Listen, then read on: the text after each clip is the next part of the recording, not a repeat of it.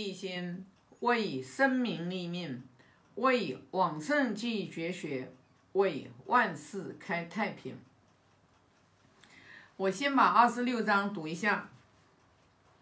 颜渊记录事，子曰：“何各言而至？”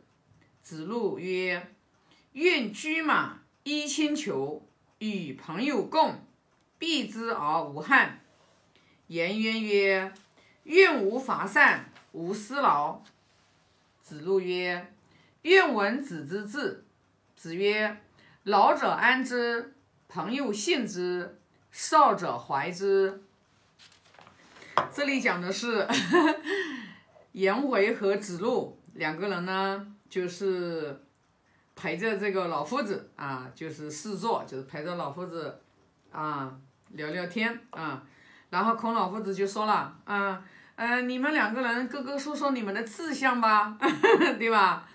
然后呢，子路就说了，他说我是希望我的。车和马呀，还有我的衣服呀，好衣服呀，然后呢，这些跟我所有的朋友的话共享，然后呢，就是衣服坏了，马车坏了，然后的话我也没有什么遗憾啊。哎，你大家看哦，好像一说挺容易的，其实不容易。你想想看，像我们。朋友有时候跟我们借借车啊，当然没有人跟我借车啊，因为现在车子呃出事，然后那个啥啊出出事，如果你车子借给别人，可能就是呃就是因为因为有驾驾规嘛，有驾驾驶嘛，那你就想想你家里面那些不违反这个这种情况的，你家里面的话马车对吗？自行车，嗯，你借给别人去用啊。然后你自己好的衣服，你最喜欢的衣服，啊，你去寄给别人，你的朋友去穿，诶，他给你穿坏了，他也没还给你，你也哎无所谓，要也也不要了，那你就想想看，这个其实其实这个度量是很大的哦。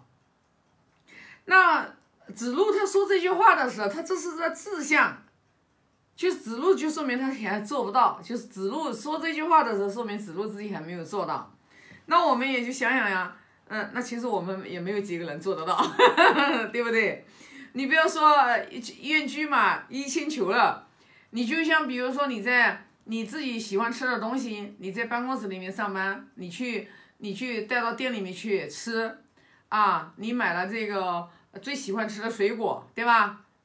比如说，我们说，就现在比较贵的水果，可能就榴莲嘛，啊，你特别喜欢吃榴莲，然后你们店里面的同事也特别喜欢吃榴莲，哎，你买了一个榴莲过去之后，然后的话，他们喜欢吃，也没跟你打招呼，然后把你买的榴莲全部都吃完了，你什么态度？你就想想看吧，就买个水果，对吧？所以你想想看啊，这个这都是这不是。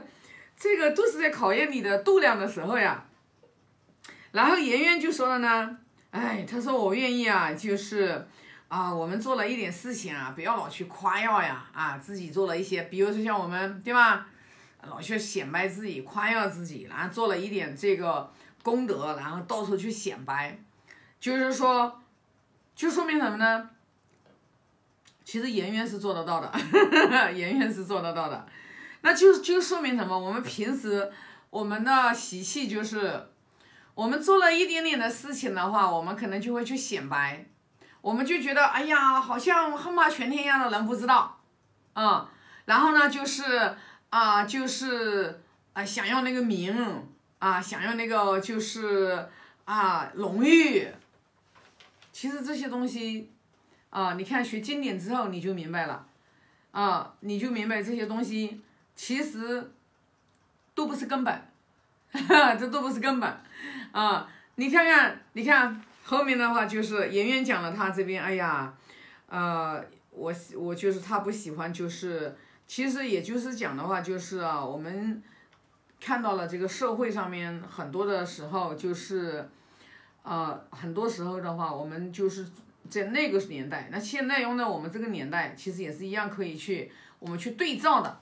啊，去检点我们自己平时的这种，呃，生口意，对吧？讲就说话呀、行为呀、举止呀，然后来呢就是来就是看我们的心态、心量达到什么样的一种地步啊。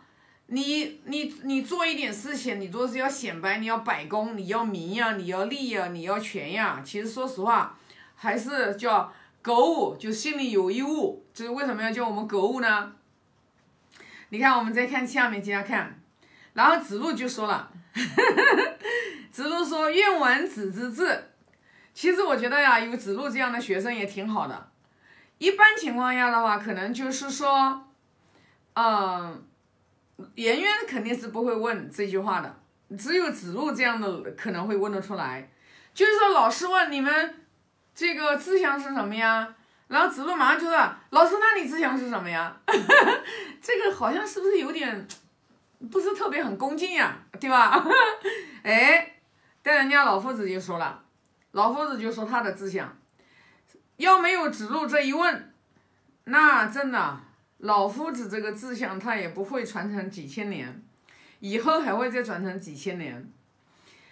老夫子的志向其实就是世界大同的志向啊，就是老者安之，所有的老年人到老了之后，然后的话就是能安享晚年，不会被子女就是不赡养抛弃啊，然后的话。不会，就是因为老年人嘛，最重要的一点就是到最后到老的时候，把子女抚养大了之后，然后子女的话不赡养嘛，这个是社会道德风尚最败坏的时候，就是就是这种现象了呀。那还有什么现象呢？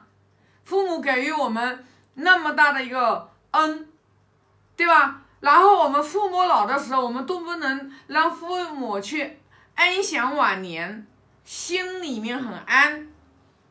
那你说那个社会乱到什么程度呢？那现在也是这样子呀，好多的父母过老了之后，然后的话，子女都，嗯，都都都赡养父母，都要让父母去告上法庭。那你想这种事情屡见不鲜呀，对吧？然后呢，老夫子就说了，朋友信之，就是说，你看我们现在的信誉啊，都到什么地步了？就是说，人跟人说这说话，其实已经没有什么很最重重要的这种基本的这种信任了。就是为什么呢？是是是什么时时代造成的？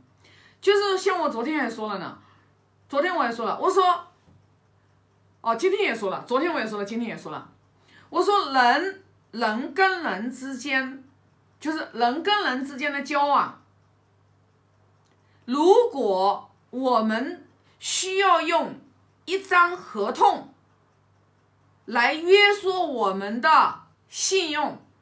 和我们的承诺，我说那那这个那这个就是人在这个说实话，如果光指望说靠一个靠一个合同，然后来约束你这个人来遵守这个信用，你没有这个合同，你就可以你自己说过的话，你就可以去不去遵守，那你这样的人在这个社会上面，你也是没有办法活的，你是不可能有一个，你是不可能有一个安身立命的根本的。你做任何的事情，你都不可能成功的。你在你的人际关系的当中，你也不可能有一个好的人际关系的。就是说，信任的危机已经，所以你看，为什么我们要学经典？我们就要树立信任啊，我们就要树立信任。就是说，我们一定要树立一个信任，人家跟我们相处，人家跟我们相处，我们这个人就代表合同，我们这个人说出来的话就代表承诺。我们如果能做到这个份上，我们其实我们做人就已经差不多啊成功了一半了。为什么呢？因为你这个你这个不代表你成功，你真正最终的成功，你一定是要入圣道的。你一定要说，在这一生我这个临命终时，我人不是一世生死关，人不你在这个人世间，你享受了，你享受了真的是帝王，你享受了帝王的这种。外在的这种物质的享受的条件，你如果在最后临命终时的时候，你没有真正的话能入到入道，你就成功了一半。因为什么呢？你的你灵魂的归宿去了哪里？你灵魂的归宿，你修得好的话，你又投人胎了。你投人胎之后，你下次又开始进行了一个你人这不过百年的一个轮回，那就仅此而已啊。所以说你要真正的成功是什么？真正的成功你就已经真的是入了圣道了，你才是真正的成功啊。嗯，不不不管怎么样的话，你最起码先先像我们佛教里面讲的，你先证了一个阿罗汉的果位嘛，对不对？所以呢，就是人跟人之间的这种相处，如果真的是要需要要形式上面的什么制度来约束，人已经，所以你去看，像我们家公司其实没有什么很多的规公章规章制度的，我就不我不喜欢那种就是说大的呢奖励可以，但是如果说如果说那个公司需要很多的条条款款来约束人的行为规范的时候，那个公司是不会长久的。为什么呢？法律那么严明，还一样有人犯罪呢？你那一张白纸的制度算什么？一定是人从内心醒觉，内心觉醒。他在这里做事，他不是为你企业做，他得要对他自己的生命负责。那你就会发现，每一个人他都会很真诚心的对别人，他都会很珍惜你这样子你的教育，你这样子的话引领你才能成功。你否则说。光个迟到五块罚五块钱，是是罚个十块钱，罚款越多的企业，你越没有未来啊。最后一句是少者怀之，那为什么说啊少者怀之呢？你看啊，年少的人对吧？啊，年少的人，如果说我们我们父母辈的一辈人，小孩子就是你看，为什么说人家都讲了一个家庭啊，一个家庭土壤。它就代表着一个社会的土壤。如果我们家庭，比如说我们一个小社会，我们一个社会里面有一百个家庭，如果我们一百个家庭里面，我们一百对夫妻都是都是夫妻和睦、相敬如宾，然后夫妻这个讲做事情讲道义、恩义、情谊，他教育出来的孩子一定不会差，一定不会差。那你想？你一个社会有一百个家庭，一百个家庭人与人见面都很恭敬，都很有礼貌，都很有礼节，从来也不吵架，都很礼让在先。你说这个社会是什么样的一个制度？那就是我们孔老夫子在鲁定公的时候做三个月的大侍寇，三个月的时间就真正的是路不拾遗，夜不闭户。为什么呢？因为他就是让老百姓去。孝悌忠信、礼义廉耻呀，他把这个德行他用起来了呀，啊，所以呢，你看，少小很小的孩子都有父母的关爱，都有父母的教育。少小孩子如果在很小很小的时候心里有了阴影，原生家庭父母老吵架，基本上长大以后找对象都是成为障碍。所以说，你们不用不用看。老者安之，朋友信之，少者怀之，就这十二个字，这十二个字意义意义非凡，就需要我们每一代人，可能我们真的是需要三代人、五代人，甚至十代人去努力，然后的话，整个的社会风气它才会越来越好啊。那这一章的话就分享这么多啊，嗯，发个大愿，愿老者安之，朋友信之，少者怀之。